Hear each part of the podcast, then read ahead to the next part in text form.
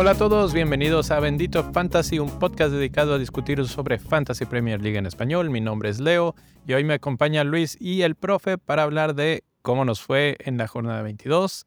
Jornada de muchos puntos, de muchas capitanías eh, interesantes y de la jornada 23 que va, promete también muchos puntos. Otra vez es doble jornada y vamos a ver si le atinamos. La verdad es que la semana pasada varios de los comentarios que se hicieron aquí se hicieron realidad, así al pie de la letra que dije, oh, ahora sí que le atinamos. Entonces, bueno, pues a ver qué tal nos va esta semana. Profe, ¿cómo estás? Hola, un saludo a todos. Muy bien por aquí. Luis. ¿Qué tranza? ¿Todo bien acá de este lado? Bien felices, bien felices. Excelente, excelente. Pues empezamos contigo, Luis. ¿Cómo te fue en tu jornadita? Muchos puntos, pero a ver, presúmeme qué, qué tal.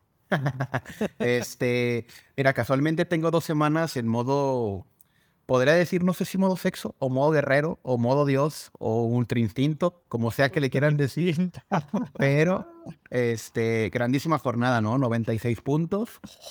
Este, hice un hit, traje a Bruno Fernández por Kevin De Bruyne, y creo que valió cada centavo, eh, cada puntito en hit, ahí, este, le rendí tributo al buen, al buen este, pero bueno, ¿no? Es una buena jornada. Escalé muchísimas posiciones. De hecho, en dos semanas escalé incluso más de lo que perdí en todo el mes de enero, ¿no? Entonces, recobramos la confianza y ya estamos en el top 1 million de nuevo, ¿eh? Otra vez. Top 1 million. No, bueno. Ahorita hablamos de, de eso, de lo cerquita que estás, profe. ¿Cómo te fue a ti?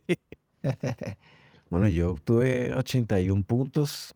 Eh, tuve que hacer unos cambios inesperados. Tenía dos transferencias y, a raíz de la lesión de Rodrigo Moreno, pues me, traje a, a Odegaard y, y, sigo, con, sigo estancado con Cancelo en la banca. Yo creo que no sé hasta cuándo voy a, voy a, creo que voy a tener que meter un hit para poder deshacerme de Cancelo, pero no sé cuándo será. pues sí, sí, es que, y es que además es demasiado dinero. Lo de Cancelo es es difícil porque, porque ya sabemos, o sea, no es algo de que, de que haya un problema, una lesión, no va a regresar. Entonces, de que lo tenemos que vender es seguro. Sí, creo que la, la, mejor opción será hacer un hit. Y la otra, el otro cambio que hice fue que él quisieron mucho, que fue KDB por, por Bruno Fernández. Y bueno, 80, 81 puntacos ahí bien, bien sacados. Y, y, que salió muy bien aquí, lo voy a mencionar porque Jera eh, este, tiene mucho trabajo y no puede acompañarnos, pero nos mandó el mensaje de yo voy con capitanía a Bruno Fernández. Y empezando la jornada, que mete gol y que le digo, bueno, este, este tiene bolita de cristal, sabe el futuro. ¿o eh, la, respuesta fue calma, calma. Y Rashford, Rashford salió y sacó la casta. Eh, creo que todos lo capitaneamos aquí, ¿verdad? ¿Alguien se fue con triple capitán? No. No, lo que, lo que mencionamos eh, y como y efectivamente vimos era una fecha excelente para usar el triple capitán y, los que estaban más en punta pues era una, fue una excelente oportunidad. Los que estamos un poquito más relegados vamos a tener que jugárnosla y, y ese es pues es el riesgo, ¿no? Y esperar a que alguna fecha más adelante nos encontremos con algo milagroso, un triple capitán de 90 puntos y recortamos un poquito ahí. Sí, 19 puntos hizo Rashford. Va a estar bastante. ¿20 ya subió? La última vez que lo chequé estaba en 19. 20, 20, sacó el bonus. Sacó el bonus al final. Ah, sí, ya, ya, ya, ya, vi ahí el 40 en mi capitanía. Pues es que va a estar difícil que lo, lo empate alguien más. O sea, vamos a, a tener que confiar en algo de Haaland. Pero tenemos que hablar de Manchester City y de sus miles de situaciones que tienen, no solamente la, que salió esta semana, la gran bomba, ¿no? De que ya los investigaron y ya les encontraron trapitos y ahora vamos a ver qué tanto afecta al equipo toda esta situación, esta circunstancia. Pep alguna vez había dicho que si salía algo realmente malo, que él se, se retiraba, entonces vamos a ver. Y por el otro lado, el mismo Pep hace sus, cambios extraños en el equipo. Kevin De Bruyne ni siquiera es titular. Eh, pone a jugadores en, en, posiciones que no son las naturales. Y le cuesta mucho trabajo el partido que finalmente terminan perdiendo con gol de Harry que rompe otro récord más. Ya es el goleador histórico más importante de Spurs. Y pues, no sé, me parece que Manchester City no termina de repuntar. Me parece que ya les encontraron la medida para detener a Haaland. No tuvo, tuvo un XG de 0.0. Entonces, eso, eso es, habla fuerte de, de, las, de la situación que está viviendo el City. No sé si porque empezaron a confiar demasiado en tenemos a este goleador, ahora todo va a girar en torno a eso y han dejado de anotar los otros jugadores. Entonces hay, hay esa transición de que ahora necesitamos también goles de Kevin, necesitamos goles de Grealish, Mares, que termina saliendo en el minuto 59, porque además esta semana nos tocó varios jugadores que salieron antes del 60. Mares, que fue un jugador popular, se podría decir, esta semana, salió temprano. Rhys James regresó, salió temprano. Eh, creo que Odegaard también salió temprano, no, sé si es... Eh, Martinelli. Martinelli, Martinelli. Eh, Odegaard también salió, pero no le alcanzó. Puro terrorismo, puro terrorismo de FPL. Estuvo... puro cacique ahí, mandibroso. Sí, estuvo, estuvo fuerte esta pandemia de 59 minutos, porque además es así, que 59.30 segundos y, ya están saliendo. Entonces tú decías, nada más no saquen el balón, un minutito, aguántenlo y ya.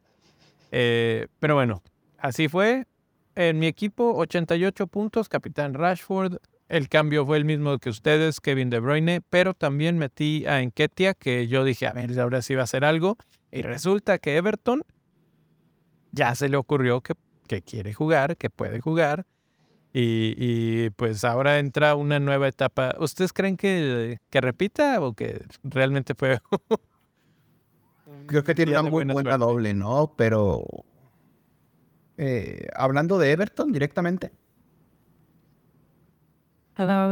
Eh, y, bueno, Luisao nos advirtió, ¿no? El efecto Dyke y que podía ser inmediato y, y, míralo, ahí está. La verdad es que yo no, nosotros, yo por lo menos no esperaba que fuera, que, le, que fuera a ser así, pero tampoco es que perdió Arsenal por 3 a 0 y le pegaron un repaso, ¿no?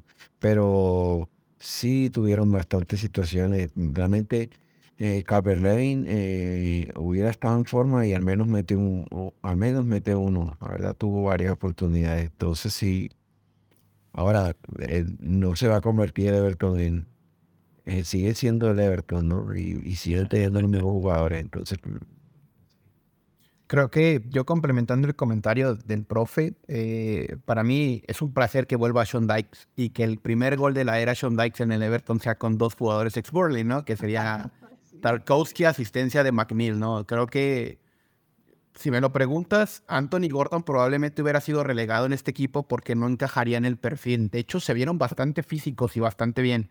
E, el tema con el Everton es que la defensa ya es muy barata. De hecho, Tarkowski está en 4.2.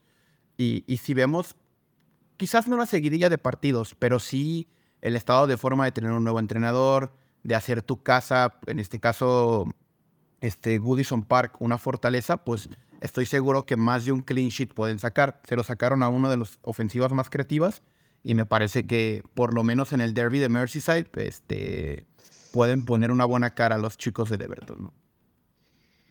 Así es. Así es. Pues ahí está, esa es la intro. Ya si ya están sentados en su lugar, pues nada más acuérdense de darle like a la transmisión y vámonos, vámonos recio, que hay mucho que hablar Empezamos con la mini liga de Bendito Fantasy que tuvo movimientos, tuvo movimientos interesantes. Recuerdo que les he mencionado varias veces que Noé Cepeda, que iba en primer lugar, ya había utilizado sus chips y cuando los otros empezaran a utilizar sus chips podía ponerse interesante y ya sucedió. Eh, Luis, ¿tienes ahí a la mano la lista? Claro que yes, claro que yes. Igual me dando chancita porque los nombres de este, de estos, este top 5, la verdad es que me gustan mucho los nombres de las mini ligas, ¿no? Y aquí, pues bueno, no, bien mencionabas a Noé Cepeda, está en quinto lugar, eh, Krugut FC. El último recorte que tenemos es de 44 puntos, ¿no? Para hacer una gran jornada de puntos, creo que le dio muy mal esta jornada, ¿no?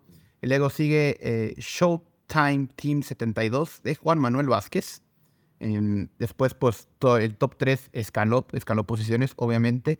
Araujo FC de Jesús López hizo 103 puntos. Bienvenido al club de los 100, ahí el buen muchachón. Y mi gallo, mi gallo anda en segundo lugar, el Asque Chulada con 108 puntos. Este, ahí el buen Jorge Sánchez Mendoza, pues, que rifado. Eh, y también parte del Club 100.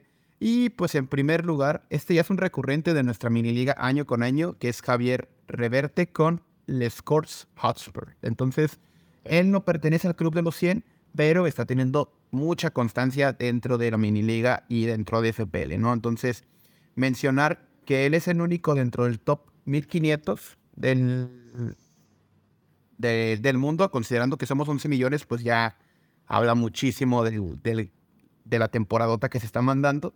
Y a diferencia de Krugut, todos los demás pertenecen al top 10K. Entonces, ahí tenemos a varios afortunados. Se salió ya, se cayó del 10K Krugut y vamos a ver qué tal mantiene el ritmo o se empieza a desinflar. Eh, nada más quiero mencionar que esta jornada de ese top 5, tres jugadores utilizaron su triple capitán. El número 5 el número 3 y el número 2. Entonces, eh, pues creo que les fue bastante bien porque todos fueron con Rashford y, y, pues como mencionábamos hace rato, ¿no? Va a ser difícil que otro jugador haga 20 puntos de nuevo y esperemos que le atinemos a, a ese momento, pero los que ya lo hicieron lo escogieron un gran momento y, y bueno, si vieron el gol de Rashford hoy, el cabezazo, es, de esos que dices, este tipo está en el momento exacto para, para tomar las decisiones que están tomando. Entonces, pues ahí está la, la, mini liga. Hay algunos highlights. Hubo un jugador que hizo 118 puntos, es Aditya Hari. Eh, no fue el que más subió en cuanto a posiciones, ese fue Franco Sella con, Sella con 93 puestos y Daniel Cubillos cayó 436. Siempre pasa esto, yo no sé qué les pasa. Es un hackeo. Es, caer con estilo. Caer con estilo. Juli Ariago, Ariagno, 33 eh, puntos netos gracias a sus transferencias. Me imagino que trajo a Rashford entre sus transferencias. Y Orlando Beristain, menos 23 puntos netos gracias a sus transferencias. Este lo vendió. Este vendió a Rashford. Este vendió a Rashford, sí. Pues ahí están 20 puntos. Eh, no, sé cómo vendes a Rashford en estos momentos. No lo toquen, no lo toquen. Y eso que se viene un blank. Y ahorita vamos a hablar del calendario. Pero creo que aún así es cuestión de mantener. Y hablando de meter, sacar jugadores, de quiénes, cómo se están moviendo, eh, pues aquí está el top 5 de jugadores más comprados. Profe, ¿los tienes por ahí a la mano? Sí, aquí los tengo. Mm, a ver, el top 5 de los más comprados. El primero es Mitoma. Eh, es Kaoru Mitoma, que está el hombre en forma. Yo no sé hasta qué punto. Esto es lo mismo que estaba pasando con, con Almirón, ¿no? O sea, estos, jugadores así que de repente pegan una racha y la gente los empieza a comprar. Y, y bueno, vamos a ver hasta qué punto eh, llega, pero la verdad es que tiene mucha calidad, mucho talento, pero no es un premium, entonces no esperen 10 puntos cada jornada. Ojo ahí. El segundo es Bukayo Saka, es entendible, tiene fecha doble y no, no tiene, por lo menos hasta ahora, el riesgo de rotación que tiene Martinelli. Eh, tercer puesto, Riyad Mahrez de Manchester City, que también tiene fecha doble. Martín Odegaard eh, de Arsenal y cierra la lista Eddie Enketia dos, tres de Arsenal y uno de Manchester City, todos con doble jornada. Aquí la pregunta importante es, creo que los de Arsenal tienen todo el sentido del mundo, son los, los jugadores más importantes de Arsenal en estos momentos. Eh, el de Mares es el que, que quiero ver qué opinan ustedes. Después de que salió de cambio antes del 60, ¿cómo lo leen ustedes? ¿Ya se acabó? Eh, Mares es de esos que sabemos, tiene su momentito y luego cae. ¿Ya se acabó? Mm, no creo. Creo que para el encuentro contra... Es que aquí influye mucho. Es, un, es la jornada previa a la Champions League. y, y, el duelo que tienen, pues corren con suerte porque es contra Leipzig sin Nkunku, pero la realidad es que Leipzig es un muy buen equipo, ¿no? En términos Bundesliga. Hablando de Mares, creo que lo van a... Eh, desafortunadamente, creo que es de los mejores jugadores en forma del equipo del Manchester City pero conociendo a Pep Guardiola, lo va a usar en el encuentro en donde quiere usarlo, ¿no? Que en este caso sería el cruce en Champions League, ¿no? Entonces, me parece un poquito trampa que lo vayan trayendo de una vez, porque probablemente solamente juegue uno de dos. Y creo que el que puede llegar a jugar es contra Arsenal. Y, y ese es bastante complicado, ¿no? Es. Pero primero es que en Kunku ya regresó al entrenamiento esta semana. Entonces, posiblemente, posiblemente juegue el partido en contención. Lo otro es que, em, pues viendo el estado de forma que tiene KDB, entonces, y el precio que tiene, pues se entiende que tú digas, mm, o sea, prefiero moverme, prefiero mover esos fondos y tener a Kane, por ejemplo, que tiene a Leicester de visitante y que viene una seguidilla partido buena para Spurs a tener a KDB. Y si me quiero arriesgar a comprar el billetico de la lotería de Pep, pues prefiero comprarlo, gastarlo en Mares, que vale 7.7, creo 7.8, no sabe, no recuerdo exactamente, a comprar el billete más, más costoso, ¿no? Que es con KDB. Entonces, pues ahí está, la verdad, o sea, es para los que quieren arriesgar. Sabemos que hay un, hay un billete de lotería bastante barato en el Manchester City, a ver, es Rico Lewis, por Dios, o sea, defensa 3.9 y juega de contención. Tú don, o sea, la, realidad es que sin Cancelo y, con Walker a medios chiles también, creo que Rico puede ser una buena opción. La realidad es que de las transferencias que vienen aquí me hacen muchísimo sentido los que no son Martinelli, porque ya lo hablamos la semana pasada, ¿no? Martinelli corre con la desgracia de que sí puede ser este, un elemento que pueda jugar los dos partidos, pero ya demostró que lo pueden sacar temprano por Trossard, que no, no estábamos jugando con él en la ecuación. Pero los otros tres tienen grandísimo potencial de dar retornos y ya lo han hecho en este retorno del Mundial, ¿no? Entonces, este, creo que lo van a seguir haciendo. Sí. Sí, ahorita tal vez lo complementamos a la hora que hablemos línea por línea, pero hay un par de jugadores de Manchester City que tal vez tienen mucho más asegurado su puesto y que lo hemos mencionado en los videos cortos que hemos lanzado en TikTok, en Shorts, en Instagram, donde quiera que nos sigan ahí están y, son de la defensa. Entonces, platicamos de ellos más adelante. Los más vendidos, Luis. Antes de pasar a los más vendidos, a mí me gustaría mencionar al, licenciado en regates, obviamente, que es el más fichado de, este, de esta lista. Este, mi toma, la verdad, qué fenómeno, ¿no? A la hora del deadline lo platicábamos en el grupo. Yo quería traer a mi toma, pero quería vender al Mirón y terminé vendiendo a Andreas. Entonces ahora tengo la posibilidad de, previo al blank, vender al Mirón y, buscar alternativas. Y todavía tengo fondos en el, en el banco. Entonces creo que mi toma, aunque no juegue la 25, creo que ahorita ya es un esencial en, en FPL. Hay que respetar las formas, así como Almirón en su momento fue un esencial. Creo que mi toma está tomando el puesto de ese quinto mediocampista, ¿no? Acabas de mencionar eh, oro, ¿eh? No juega en la 25 y eso va a influir bastante en la decisión, pero por lo visto no suficiente porque la gente dice, a mí me vale, yo lo voy a tener ya. Eh, exactamente. Y pues pasamos a la lista de los, de los más vendidos. Vámonos del 5 al 1. Eh, mi compadre Tony, el gallo de Jera y mío, pues está con el quinto lugar de los más vendidos. Luego sigue Rodrigo Moreno, que ahí le hizo vagancias al buen profe. Eh, Gabriel Martinelli, que yo también estoy buscando venderlo. Miguel Almirón, que también estoy buscando venderlo. y en primer lugar, pues un hombre que ya se fue a otra liga, dos partidos, dos asistencias. Yo Cancelo, yo no sé qué estaba pensando Pep Guardiola al no meter a este muchacho. Y pues ya perdimos al, al mejor defensa del FPL previo al Mundial. Entonces, eh, opiniones, caballeros. Ah, mm, voy a, la, aprovechar que me la dejaste ahí y, y la otra semana vuelve el Fantasy en la Champions cancelo fijito ahí para, para el Bayern, ¿no? O sea, si, si de pronto les interesa que hagamos un, pequeño artículo con, con, algunos recomendados, pues ahí no, nos dejan un comentario en el Twitter o en cualquier lado, nos dicen por qué. Aquí mismo en, el comentario, en los comentarios del episodio también. Aquí tenemos unos ahí que los vamos a responder a rato, pero... Cancelo, eh, es lo, o sea, como decimos, cayó de pie. El man llegó con impacto directo y no se entiende cómo, cómo sale de un jugador de esa calidad, ¿no? Entonces, pero pues eso le abre espacio a, otras, a otros jugadores por ahí del City, ¿no? Que, que ya vamos a mencionar. Así es. Los demás con todo el sentido del mundo, ¿no? Almirón ya se acabó su luna de miel. Eh, Martinelli no tiene, no tiene seguridad de los 90 minutos. Lesiones, Tony. Entonces creo que, creo que tiene sentido porque hay estrellas que están subiendo y dobles jornadas que hay que atacar. Entonces está relativamente así.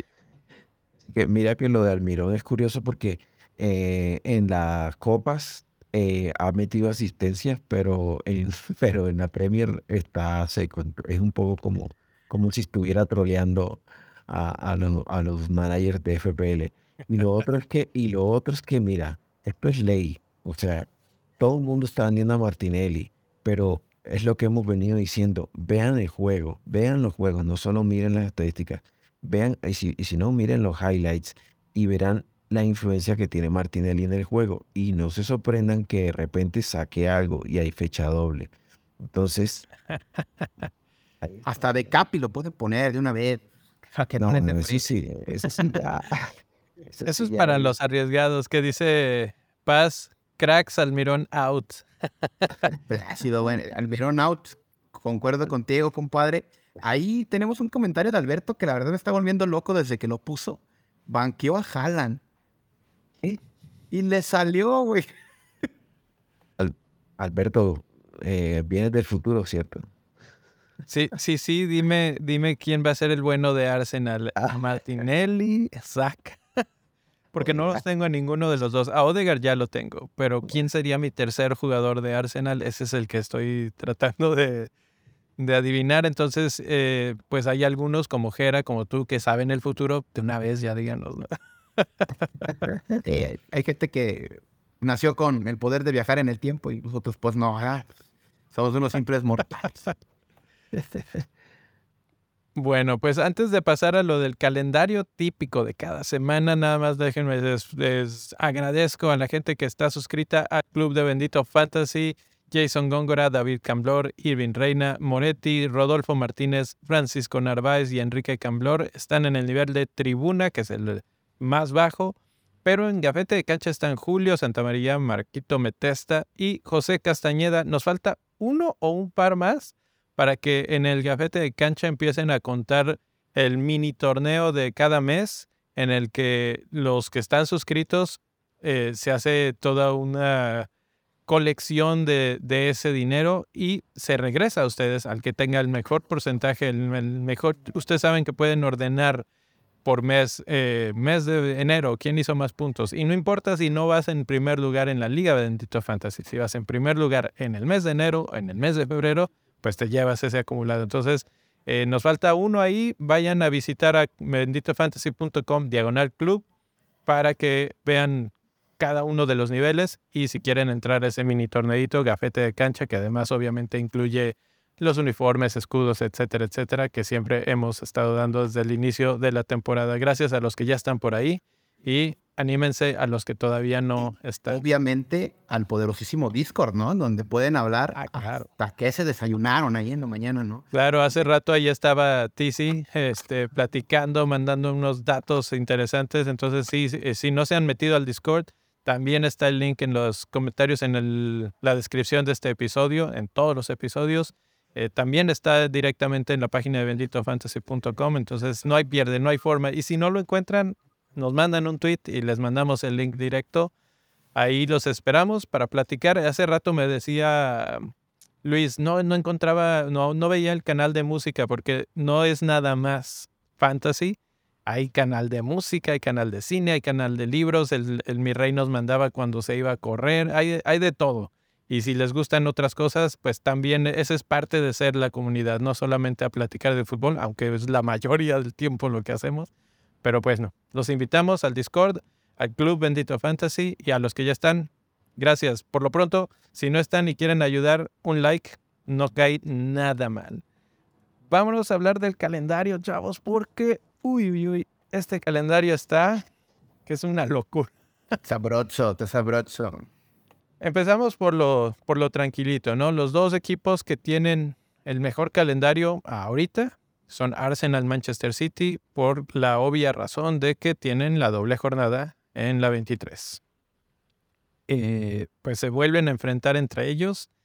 Ahora sí, Luis, ¿cómo le va a ir al Arsenal en este partido? ¿Ganan o pierden? Eh, complicado. Hay, que, hay que tener en cuenta una cosa. Creo que el Manchester City desaprovecha la oportunidad de oro para ponerle eh, ahora sí que la, la, nariz en el cuello al, buen Arsenal. Eh, la realidad es que este Manchester City eh, carece de personalidad. Creo que ya lo dijo Pep Guardiola. Y por eso jugadores un poco randoms como Grealish, Ake, Rico Lewis o Riyad Mahrez están saliendo a flote porque ellos eran habituales suplentes, ¿no? O por lo menos eso venían siendo la temporada pasada.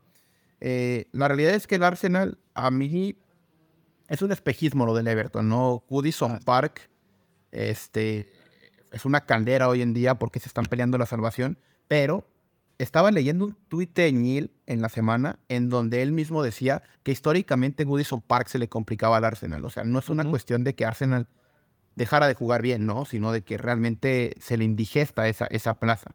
Ahora creo que con Brentford van a poder agarrar un poquito más de confianza, es un juego más abierto, Brentford no se encierra atrás y van a poder redesplegar el juego. Ahí es donde yo tendré un argumento para conservar a Martinelli. Pero el juego contra el City a mí se me hace de lo más interesante del mundo porque el juego de Copa en FA Cup a Haaland lo marca Rob Holding. Se lleva una tarjeta, pero lo hace súper bien. Si a mí me pones a William Saliba y a Gabriel Magaláes, creo que tienen mayor cobertura como para poder lidiar con, con Haaland. Este, entonces yo esperaría un poco de superioridad. Yo también esperaría que Tomiyasu arranque ese juego, porque Ben White está relativamente mal después del break. Que Dios te oiga, porque eh, White ahí lo tengo en el equipo. No lo quiero vender porque pues está barato y me, me da puntos de repente, pero no aguanta todos los partidos. Lo están sacando por precisamente por Tomiyasu y no sé, no sé qué hacer. Eh, y hay mejores opciones. La verdad es que se, en la proyección de puntos, precisamente Sinchenko es el que se espera que tenga más puntos en esta doble jornada de los defensas y pues es una gran opción. Si por ahí tienes a un cancelo que te está ocupando una plaza y tienes mucho dinero invertido, puede ser, ¿no?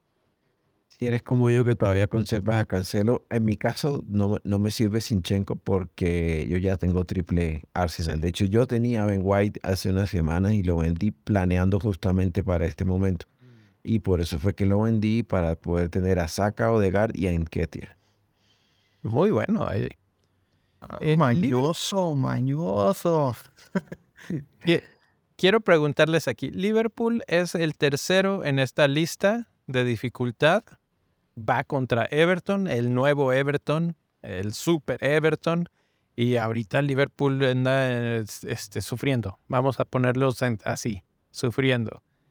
¿Cómo ven ese partido? Y será uno de esos partidos en los que tenemos que ponerle extra atención debido a la doble jornada que les acaban de anunciar para la 25. Ah, bueno, vamos a recordar una cosa. Yo tengo en la si recordamos, eh, a, Liverpool los equipos que se le cierran, que, que plantean un bloque bajo, siempre le cuestan, ¿no? Y si le costaban antes que tenía el ataque funcionando bien, ahora aún más que, el, que estamos con el motor en llamas y, la, y el cuarto de máquinas lleno de agua. Entonces, eh, esos equipos de Sean Dyke, la verdad es que son bastante complicados. Es el clásico, un, partido que, en el que los jugadores de Everton muerden, patean, o sea, entregan todo porque ellos, hemos dicho, siempre se juegan contra nosotros el partido de su vida. Entonces, yo la verdad veo bastante difícil salvo un penalti, una jugada aislada, el resto es partido fácilmente puede quedar 0-0. Ahora, si estuviera de Maray Gray de pronto, o si Calvert Levin aprovecha algún error infantil como el que vimos contra Wolves, posiblemente incluso hasta se lo lleva al Everton.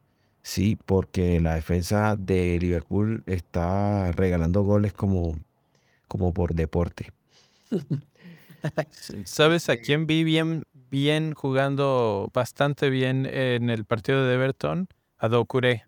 Parece que recuperó un poco el nivel y como decías, Luis, era el típico jugador corpulento que, que físicamente propone mucho y ese es el tipo de jugador que vamos a ver mucho ahora con Everton. Entonces, ese va a ser peligroso en medio campo. Sí, hay que recordar que, que la medular de, de Sean Dyche en Burnley era Westwood y Brownhill.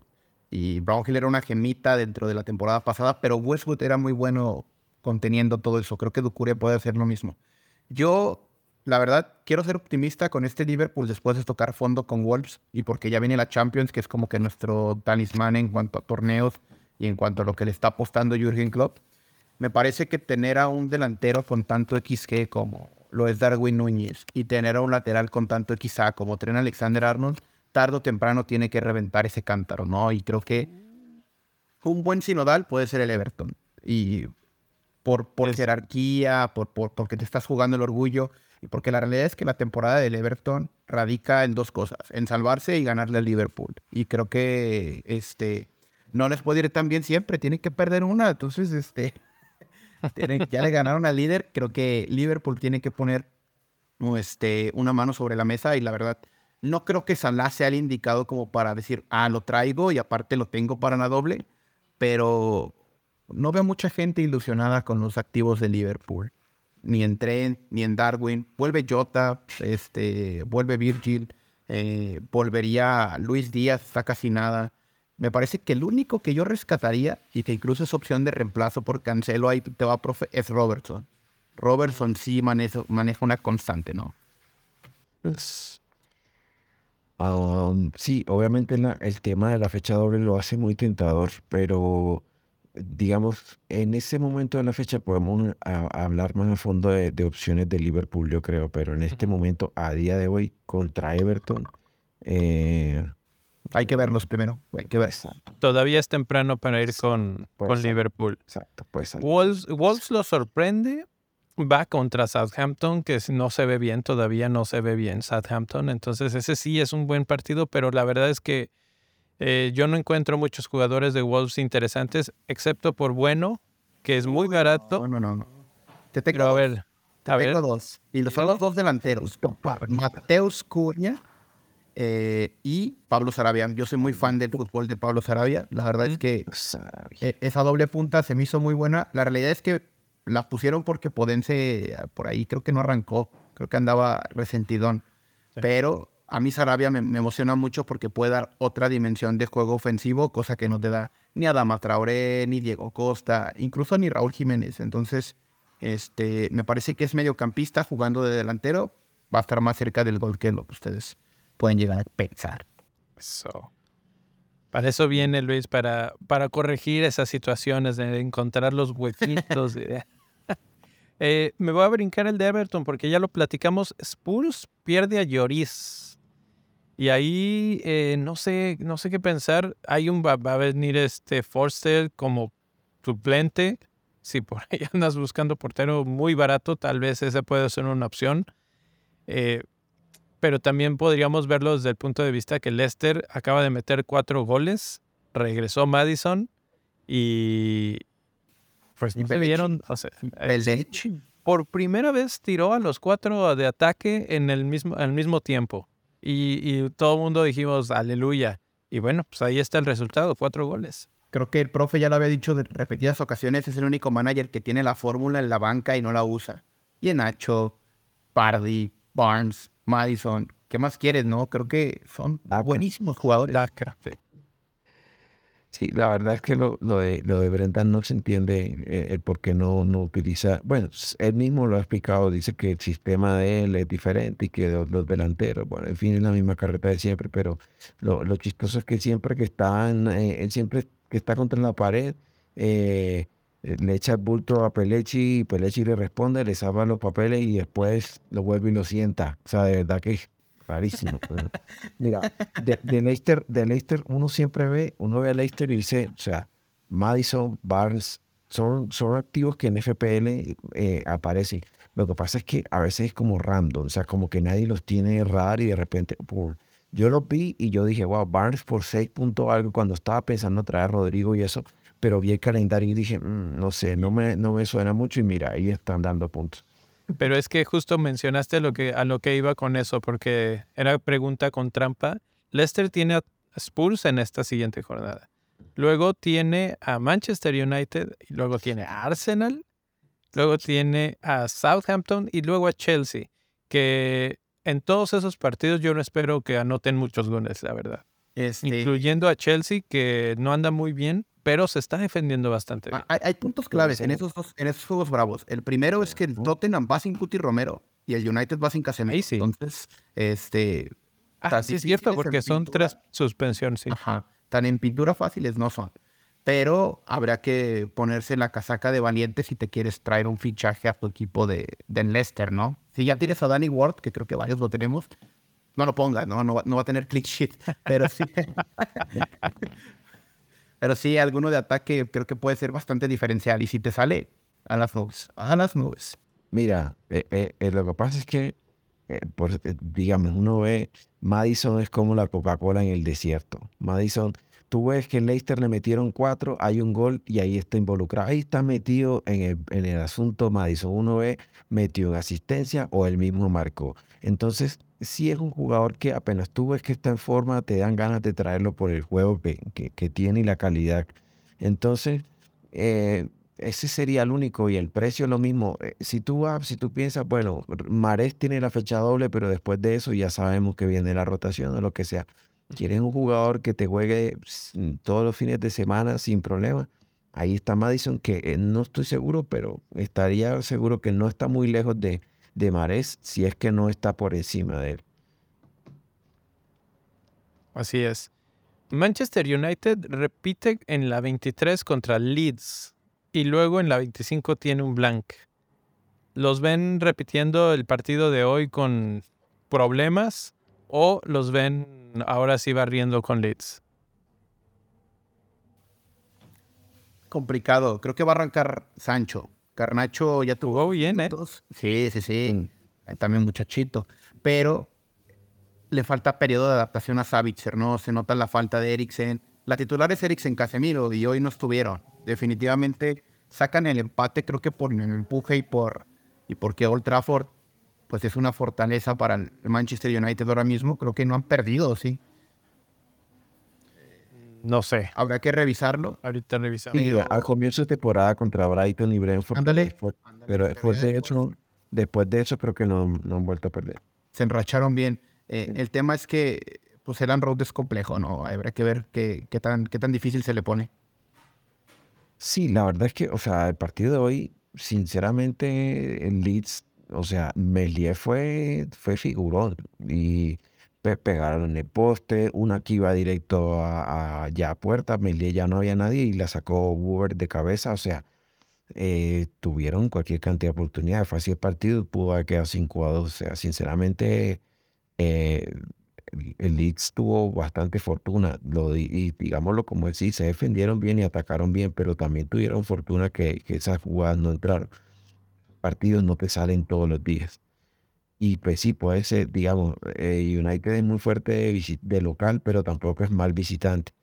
Y esto que, o sea, estos, dos- estos son los mismos dos equipos que jugaron hoy, eh, son los que se van a enfrentar, o sea, tampoco es que va a variar mucho, pronto uno que otro nombre. Entonces, eh, yo no, yo- lo, lo dijimos, ¿no? El, el promedio de goles entre ambos equipos era altísimo, dijimos, era el que más probabilidades tenía de 2.5 y efectivamente hubo cuatro goles. Entonces, eh, yo no espero un partido muy diferente de lo que vimos hoy. además por la cercanía, ¿no? Digamos, a veces pasan dos, tres semanas y se vuelven a enfrentar y los momentos son distintos, pero ahora no hay mucha diferencia. Sí, no, es básicamente un juego ida y vuelta, ¿no? Exacto.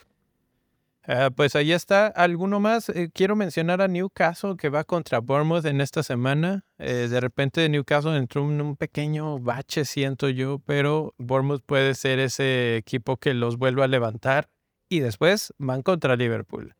Es, un, es un partido especial para Eddie Howe y es un partido especial para Will porque ambos fueron, fueron, estuvieron en, en Bournemouth. Entonces es posible que ahí se cumpla la ley del ex, ¿no? Que tanto manager como jugador de pronto sientan ahí algo especial. Así es. Como para pecharla, ¿no? Y no, y no Pero bueno. Y, y, bueno, obviamente mencionar que ellos tienen también blank en la 25, entonces tal vez sería cuestión. Es que cuando ves a Brighton, a Newcastle, a Manchester United con blank en la 25, tienes que empezar a ver si vas a mover a esos jugadores o cómo los vas a, cómo vas a organizar el equipo, porque parece lejos, pero son dos jornadas. Y, y cuántos puedes alinear realmente. Son dos jornadas que se traducen en dos transferencias gratuitas, nada más, ¿no? O sea, a final de cuentas. Y lo que tú dices aleja un poco a la gente de, los jugadores de Newcastle. De hecho, eh, en, los, en los últimos RIS y en lo que hemos subido de los jugadores con mayor posibilidad de anotar, Wilson ha estado presente en varios y lo vemos. Y tal vez no anota, pero sí asiste. Entonces eh, vemos que está muy involucrado en los goles de Newcastle y contra, contra Bournemouth seguramente que va a estar involucrado si hay algo.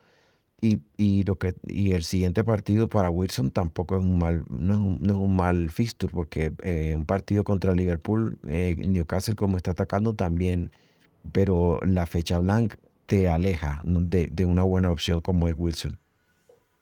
Sí, si no aplicamos el, el meta ¿no? Que estábamos mencionando ahí en el Ah, qué pero, que tenía que mencionar ese que, que hubo una buena que era el Mertesacker pero expliquemos, pongámosle contexto al comentario para que los que no, saben lo entiendan. voy a hacer el comentario yo. Eh, en la, la, semana pasada hubo una encuesta ahí en Twitter de, de Paz que decía, eh, no sé qué término me cae más gordo, si el hokey cokey o eh, ¿cuál era el otro que, que tenía? El musings. Musings que es así como cuando estás pensando en qué, voy, a, qué voy a hacer, ¿no? Y pues el que iba ganando por bastante era el, el Hockey Cocky, que lo que quiere decir es básicamente esto que acaba de pasar con Bruno Fernández y con Kevin De Bruyne. Ahorita meto a uno, saco al otro, eh, luego tienen el reverso de jornadas, entonces lo regreso y estoy básicamente intercambiando jugadores una jornada por la otra, nada más tratando de maximizar los puntos. Eh, y, se hizo una lista que está ahí en la página benditofantasy.com si la quieren ver. Eh, la verdad es que me divertí bastante pensando en algunos. Otros le, le pedía una inteligencia artificial que me dijera unos cuantos más porque de repente dije ya no se me ocurren más. Y tiró algunos que dije, esto está muy cagado, lo voy a tener que mirar poniendo.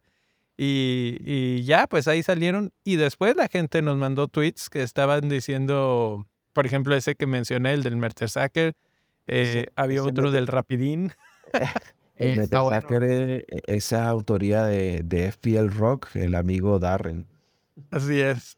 Así yo, es. yo puse el mío, mi aportación, que era el, el de El amor de una noche, ¿no? Entonces. El amor de una noche.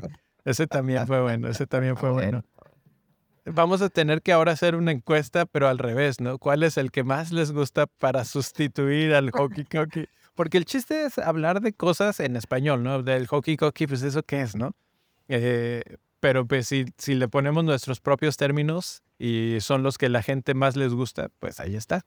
Más sabroso, más sabroso. Más sabroso. Ok, jóvenes, vamos a hablar rápidamente sobre jugadores. Vamos a hablar de defensas primero y ver qué tal andan en los últimos seis partidos. Trippier sigue siendo en cuestión de puntos, él manda más, no hay nadie que se le acerque. O bueno, si alguien se le acerca, no es muy, muy cerca, pero es de su mismo... no es cierto, iba a decir que era Shaw, pero no, es Shaw. Que hoy, ay, algunos creímos que le iban a dar la asistencia a Shaw. eh, levanto la mano, pero la verdad es que creo que no se la merecía. Él, él busca el disparo y hay un rebote y después termina ya cayéndole al jugador de United.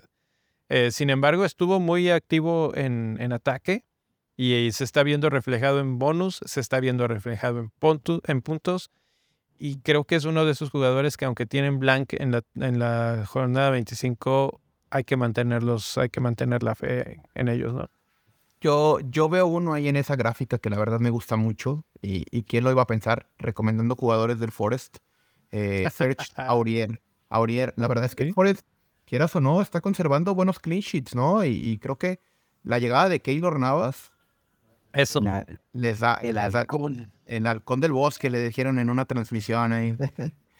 pero, pero bueno, no, la realidad es que Serge Aurier y Trippier fueron laterales de Spurs, ¿no? Y, tenían actuaciones buenas y luego actuaciones deplorables, pero ahora los ves fuera de Spurs y son, son alas, son, son, son casi wingers, casi, casi sufriendo, sufriendo que solo eran malos porque se vestían con la camiseta de los Spurs. la verdad es que sí, ¿no? Pero bueno, ahí va la idea. Me ha gustado la solidez de, de, de Aurier. También está Boli, pero Boli es una opción de 4.2. No creo que dé tantos retornos ofensivos, salvo remates de cabeza, pero Aurier está muy adelantado. Es lo que teníamos a principio de temporada con Neko Williams, pero Aurier lo está haciendo bien, pues, o sea, entonces este, ahí tienes la diferencia. Ahora que menciona, ahora que menciona Nottingham Forest, de pronto me sacó un poquito los defensas, pero los que pusieron a Brennan Johnson, esos son otra gente que tiene como ahí línea directa con el futuro. Ya tienen una, una esferita que les, que les muestra eh, la, la, próxima fecha, porque ah. sacando puntos como loco. Hay muchos viajeros en el tiempo últimamente. y, y, creo que sí, eh, creo que el Forest es un equipo que tenemos que ponerle un poquito de atención porque lo está haciendo bien, ya se levantó bastante, ya no está tan metido en el problema del descenso, no está totalmente fuera, pero hay equipos que están en peores circunstancias, ¿no? Entonces, ¿quién no diría contratar prácticamente una plantilla nueva y tener dos equipos, pues como que da resultados, o sea, de pronto sí sirve. ¿no? Ahí pasen de mensaje a los, a los, a los directivos de Liverpool. Ya sé, a ver, a ver si también aprende algo el de Chelsea, porque también compró otro equipo entero. Del otro lado tenemos eh, clean sheets y tiros concedidos. Es un poco más la algo que me he estado dando cuenta que, que a la hora que empiezo a sacar todos estos datos, veo que no han, no han habido muchos goles eh, a favor de los defensas. Algo que buscábamos mucho antes en 30 Alexander Arnold, en Cancelo, era quién mete la asistencia, quién mete el gol, etcétera. Y ahorita está bastante pobre en ese aspecto en los defensas. Ahora tenemos que voltear otra vez a ver en quién está manteniendo sus clean sheets, en quién está sacando buenos bonus, en quién concede menos disparos. Entonces, eh, en ese aspecto, pues Cancelo todavía parece como el mejor en cuanto a clean sheet, eh, más bien en cuanto a tiros concedidos. Pero ya si nos empezamos a ir un poco más arriba, tiros concedidos, todo lo que viene siendo Arsenal es este oro puro. Ahí tenemos que estar. Todo lo que es eh, Newcastle todavía se mantienen, aunque últimamente han tenido un pequeño bajón. Y aparecen ya Manchester United constante, aparece Varane, aparece otra vez Shaw. Eh, está por ahí había visto a alguien más de, Manchester. Creo que no, no aparece en esta gráfica ya. No pasó el corte. Eh, Castañe sigue eh, constante en esta. Obviamente les meten dos goles, pero Castañe sigue siendo uno de los top 15 defensas en cuanto a cuestiones estadísticas, tiros concedidos, clean sheets, ahí aparece. Sin embargo, goles concedidos, tanto él como Ben Mee, como Henry, como Dyer, eh, se nota claramente en qué equipos juegan y que no vas a esperar tantos clean sheets porque pues sí están teniendo ese problema. Yo esperaría que la siguiente temporada existiera un downgrade en precios en defensas. La verdad es que sería bastante necesario porque el rendimiento esta temporada, salvo Trippier, está siendo promedio.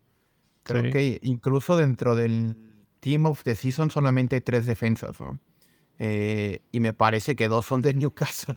Entonces habrá que ver este, habrá que ver qué, qué, qué vamos a replantear, ¿no? Este, esta, esta etapa de la temporada se me hace muy bonita porque yo acostumbro jugar con línea de tres eh, en el equipo de fantasy. Entonces, como no hay tantos pesos pesados en defensa, de hecho, muchos arrancaron con cinco premiums. Sí. Este, hoy te das cuenta de, de que ni Rhys James está, que apenas está volviendo, Chilwell apenas está volviendo, Cancelo ya no está, Robertson y Trent no, no están realmente, están y no están, eh, Van Dyke tampoco. Entonces, toda esa capa de defensas premium, realmente a quién tienes, ¿no? O sea, muy poquito, a menos que seas bastante ya diferencial. Entonces ya estamos moviéndonos en un, en un rango de defensas que, como puedes mencionar, ¿no? Muchos tenemos doble Newcastle, este, algunos tienen uno de Brighton, como puede ser Stupiñán, que aparece en las gráficas. Mm. eh, y pues de ahí en más, eh, tienes un enabler, ¿no? Algún barato, ¿no? Creo que mi premium más caro es Perisic, pero porque me gusta el potencial. Tira corners, este, y es carrilero, ¿no? Pero no juega a los 90.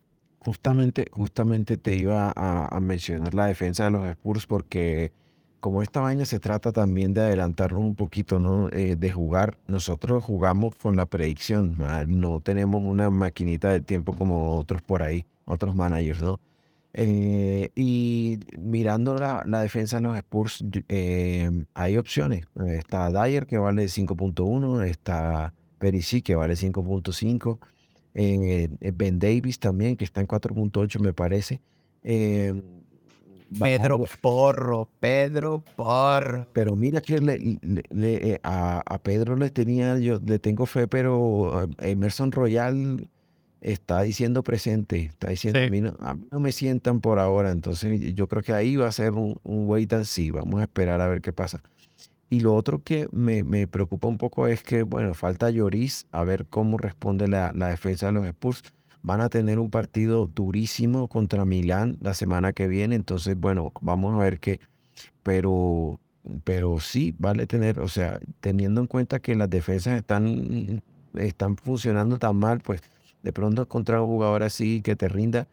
eh, yo sé que siempre buscamos lo- los, los laterales porque pues son los que tienen la capacidad de atacar, de meter eh, un centro, lo que sea, pero mira a Dyer eh, en puntos no está tan abajo, incluso pues teniendo en cuenta que no han sacado tantos clean sheets los Spurs. em, el Leicester es de los equipos que más concede goles eh, de tiro de esquina de tiros de, y tiros libres. Dyer cobra los tiros libres algunos y también va bien de cabeza.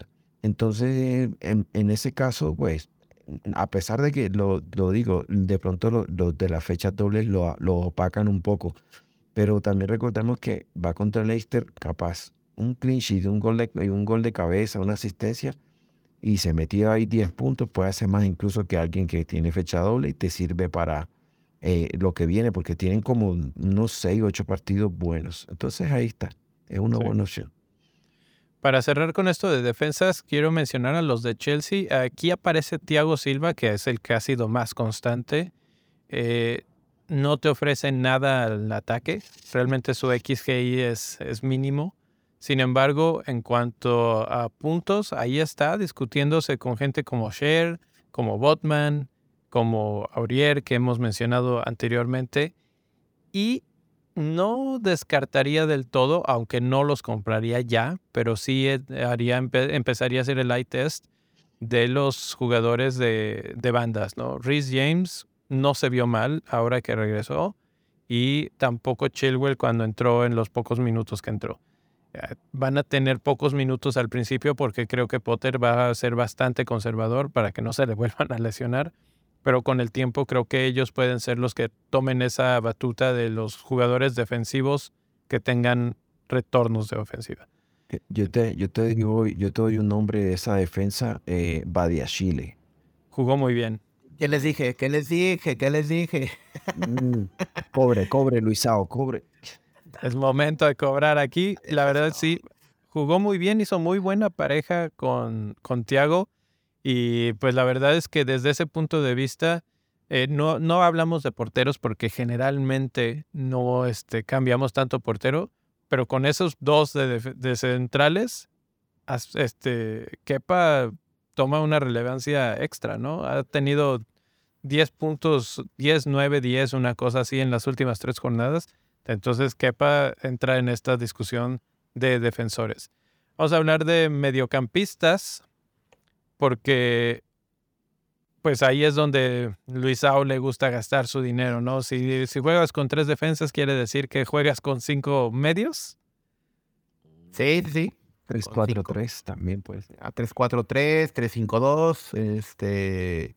Si a veces nos ponemos espectaculares 4-5-1, pero como ahorita tenemos a Kane y a creo que ya fijo dos, dos delanteros, ¿no? Claro. Claro. Este.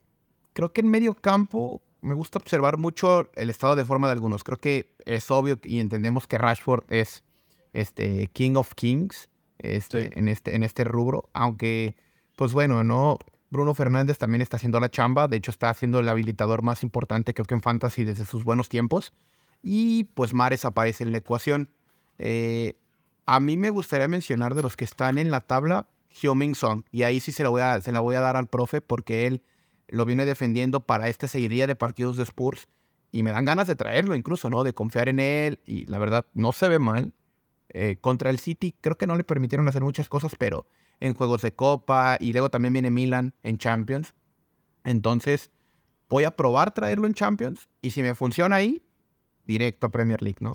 Ahí, ahí, va, a ser el conejillo de Indias. Y pues ya los, los ya mencionados, ¿no? Creo que este Bowen hace las cosas bien, Saka, Barnes, pero a mí me gusta el, mediocampista, el, el, que está así debajo de la rayeta estadística, el que no ve nadie venir y, y la puede romper, ¿no? E, ese es el que a mí me gusta.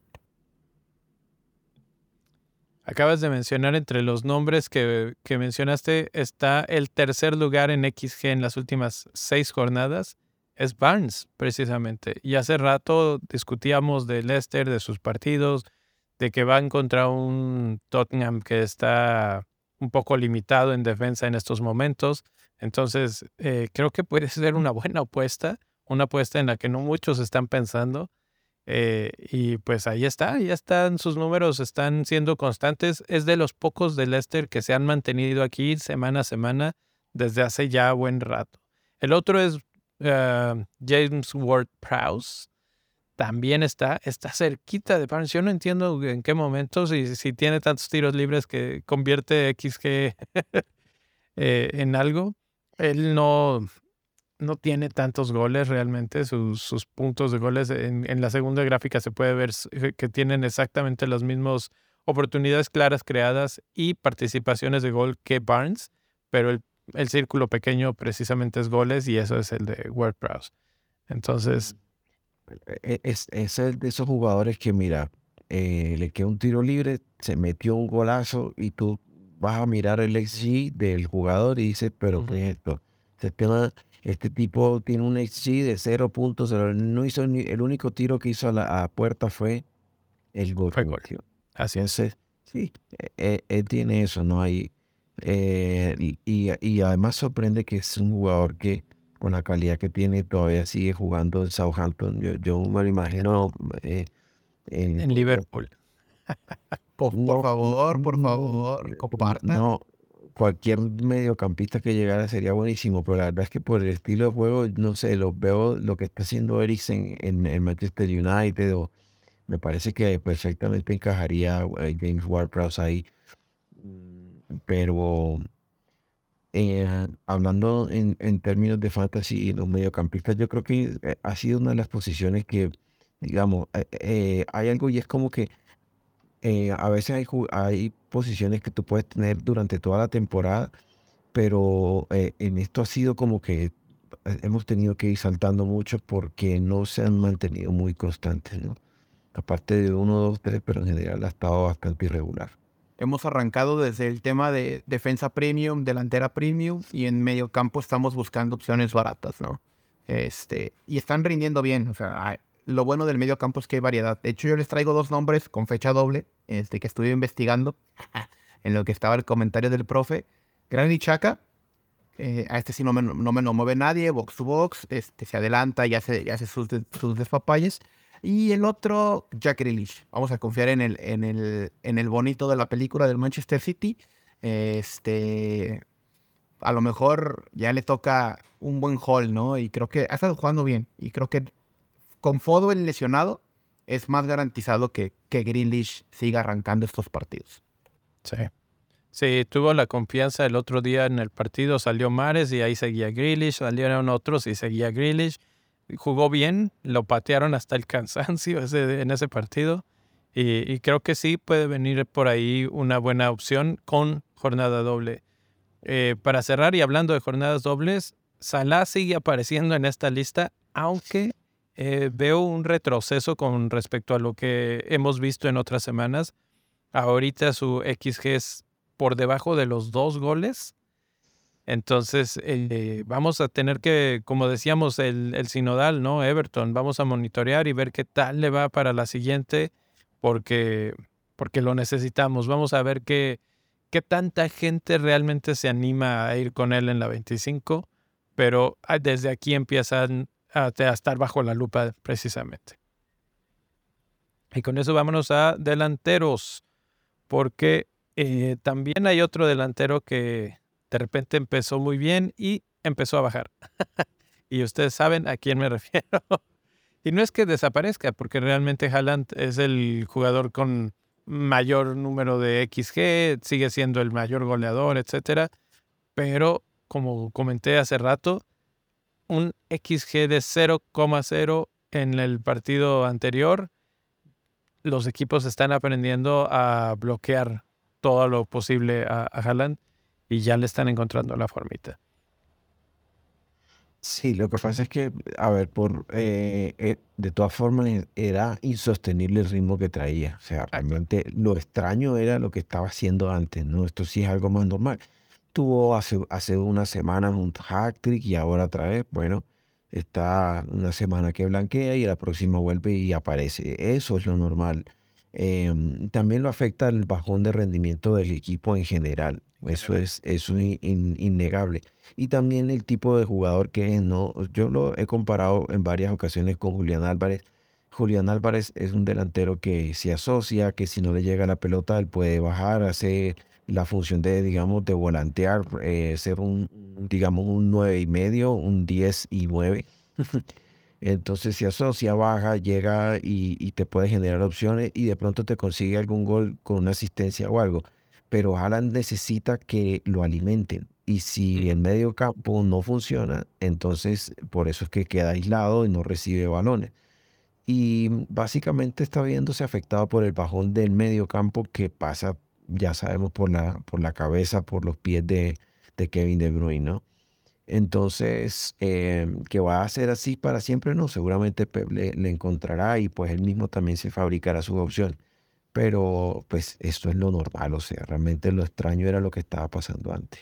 Sí, definitivamente. Creo que era, estábamos teniendo expectativas bastante altas en cuanto al rendimiento de Erling Haaland. O sea, yo sí esperaría que metiera uno o dos goles, pero tantos hack tricks en su primera temporada es una anomalía. O sea, véanlo por donde lo quieran ver o por más que tire lo que tenga que tirar la verdad es que el hombre eh, tiene una asociación con el gol bastante tremenda. No, no dudo que contra el Aston Villa, que tiene a Conza y a Minx en defensa, logre ser este, de las suyas otra vez. Y creo que por protección va a ser el capitán de muchos. No creo que varios arriesguen a capitanear a alguien de Arsenal viendo el partido de, Aston Villa, porque aparte es en el Etihad. Y, y, vienes de perder con Spurs y vienes de tanto tanta bronca con el fair play financiero, vienes de diferente como que una nube gris, que creo que este es el momento exacto en el cual pues, pues llegan los jugadores a callar bocas, ¿no? Con las celebraciones y empiezan a, a ponerse un poquito más, más serios, ¿no? Yo esperaría que el, que el City responda de esa forma. La realidad es que Haaland es, creo que insustituible. Es banqueable, ya lo hizo Alberto. Mis respetos para el buen Alberto. Pero, este, Ah, lo tienes que tener. Es que si no lo tienes, te estás pegando un balazo tú solo, ¿no? Sí. Sí, no, realmente la discusión no es si tenerlo o no, sino más bien verlo en comparación a sus compañeros, ¿no? De, de, profesión en cuanto a delanteros. El que le sigue en XG sigue siendo Darwin Núñez, sigue ahí y, y bueno, como mencioné hace un segundo con Salah, eventualmente tiene que caer algo en, Liverpool. No pueden ser malos todo el tiempo y empiezan a recuperar algunos jugadores interesantes. Entonces, con eso tal vez también eso empiece a ayudar al fútbol. Antes de pasarle la, batuta al profe, Y ah, hubo un comentario que hizo Darwin, la verdad es que desconozco la veracidad, en donde decía que a Luis Suárez también le fue mal en la primera temporada. Y en su segunda temporada fue en donde la rompió. La realidad también es que para mí Darwin está teniendo una muy buena temporada. La, la única desgracia para Darwin es que están Kane y están Haaland, ¿no? Pero de ahí en más creo que si no estuvieran ellos, creo que hubiera sido una opción muy template, ¿no? Similar a lo que fue Timo Werner en Chelsea en su primera temporada, pero con esas oportunidades en un equipo que está más sólido, ¿no? Y que sigue estando sólido, solamente están en, en baja racha, ¿no? Creo yo. Mencionaste a Kane, que está en el mejor momento, yo creo, de hace muchos años. Entonces sí es difícil compararlo con, con esos monstruos. Profe, ¿ibas a decir algo?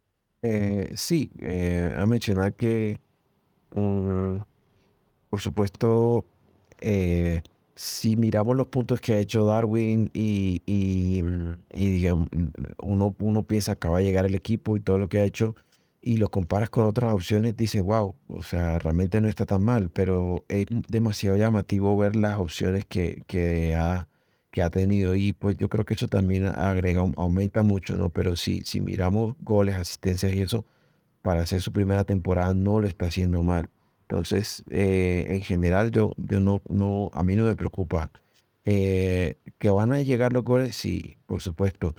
Em, viene partido de Champions contra Real Madrid, esperemos que, que pronto por ahí aparezcan eh, esos goles y también eso se traduzca en confianza y esa confianza pues la, la lleve a, también a la liga, ¿no? El quinto jugador más comprado de esta jornada es Eddie Enketia. Es el jugador con un XA más alto que cualquier otro delantero. Y el cuarto lugar en cuanto a XG es el mejor jugador en cuanto a tiros, eh, no al arco, pero a tiros en general, le intenta mucho a gol. Y tiene cuatro goles en los últimos seis partidos. Anda en gran momento, su equipo está en gran momento, eh, tienen, yo le digo, la suerte del campeón, porque cuando de repente pinchan en un partido que no esperabas, su rival también, eh, les está saliendo todo bien y Enketia no ha caído mal en el equipo cuando se le necesitó. Entonces, creo que los que nos lo hemos ido comprando a lo largo de las semanas, eh, es una gran decisión y sus números lo han reflejado y ahora doble jornada, pues creo que perfecta compra creo que algunos de nosotros que arrancamos con Gabriel Jesús nos vimos bastante mal en no confiar en Enquetia, ¿no? Porque una de las razones por las que traíamos a Gabriel Jesús era por el volumen de juego, creatividad y oportunidades que iba a tener. Y, sabíamos que Enquetia cerró bien la temporada pasada. Sabíamos que de primera instancia incluso podía ser titular antes de la llegada de Gabriel Jesús. Pero no es un delantero malo, ¿no? Incluso tiene un relevo detrás de él que es Balogun, que está en Francia, que también es de Arsenal. O sea, Arsenal está produciendo delanteros bastante interesantes. Y en Ketia en sí tiene un rol asistidor, un rol anotador.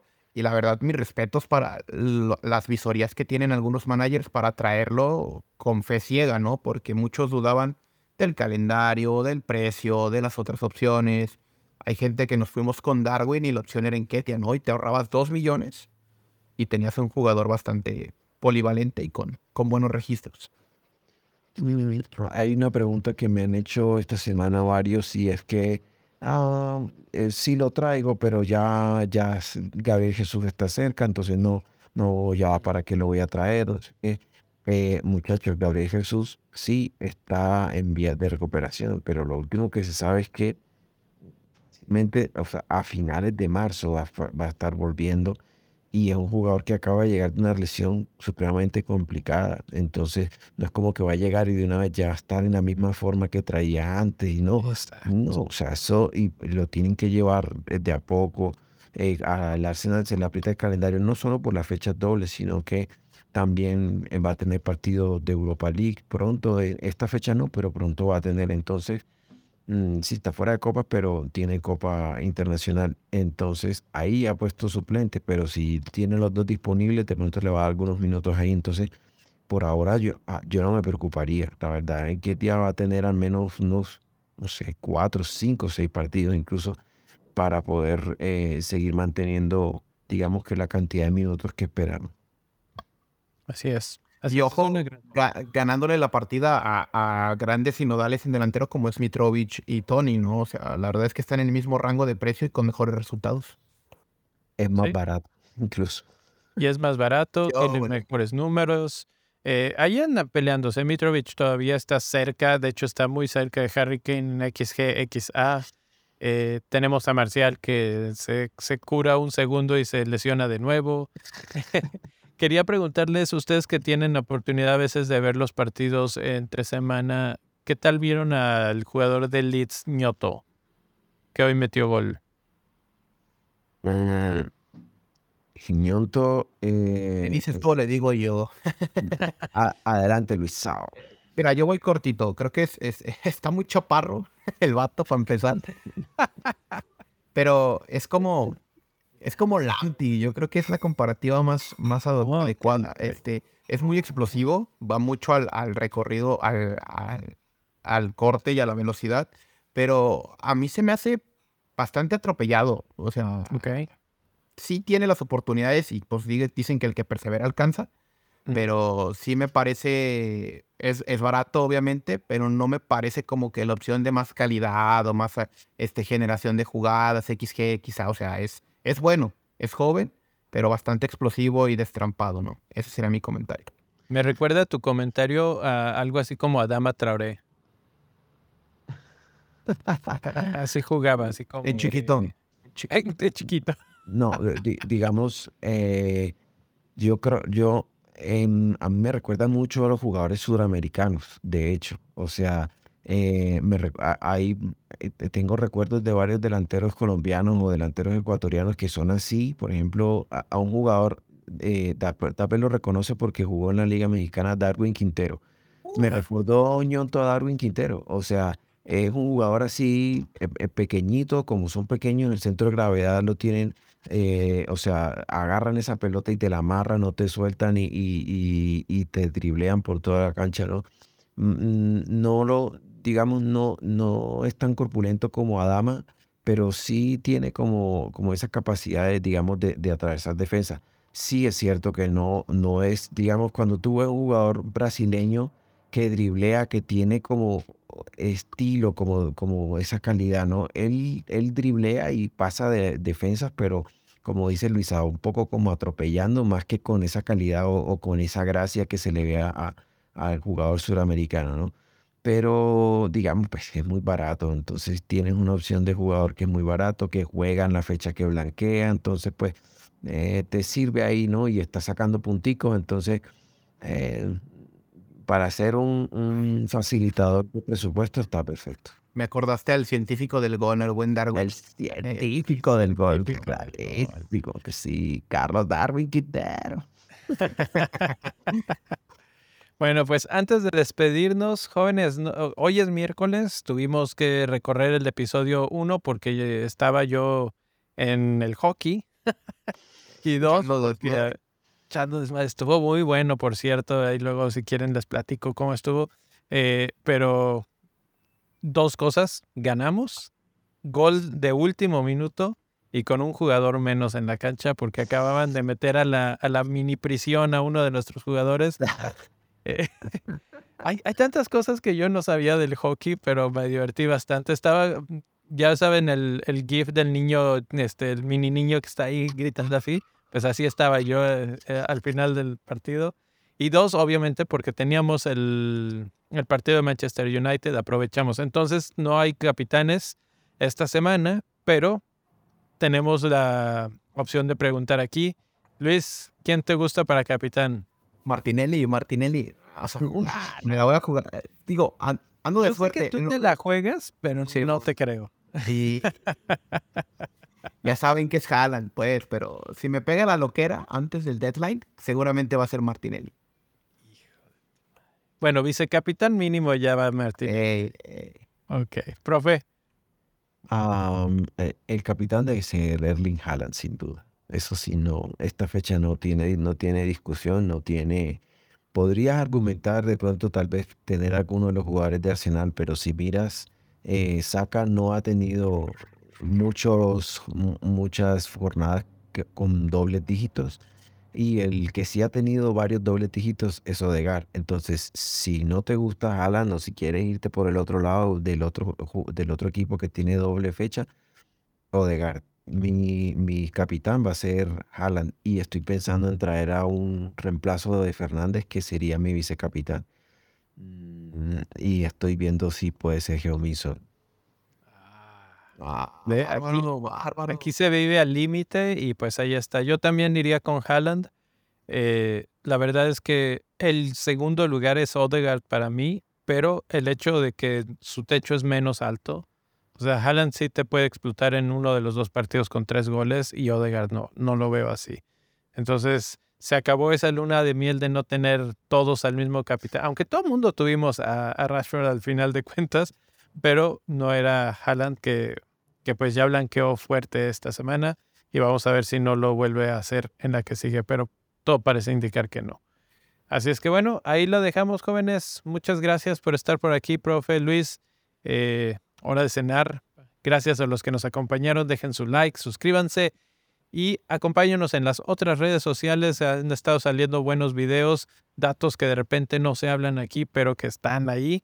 Eh, quienes tienen mejor expectativa de puntos, medios, delanteros, defensas. Eh, hay varias cosas que, que, les pueden enriquecer todavía más su decisión. Así es que TikTok, Instagram, eh, aquí mismo en YouTube, si ya están por aquí, suscríbanse, denle like a esos videos, coméntenos lo que sea.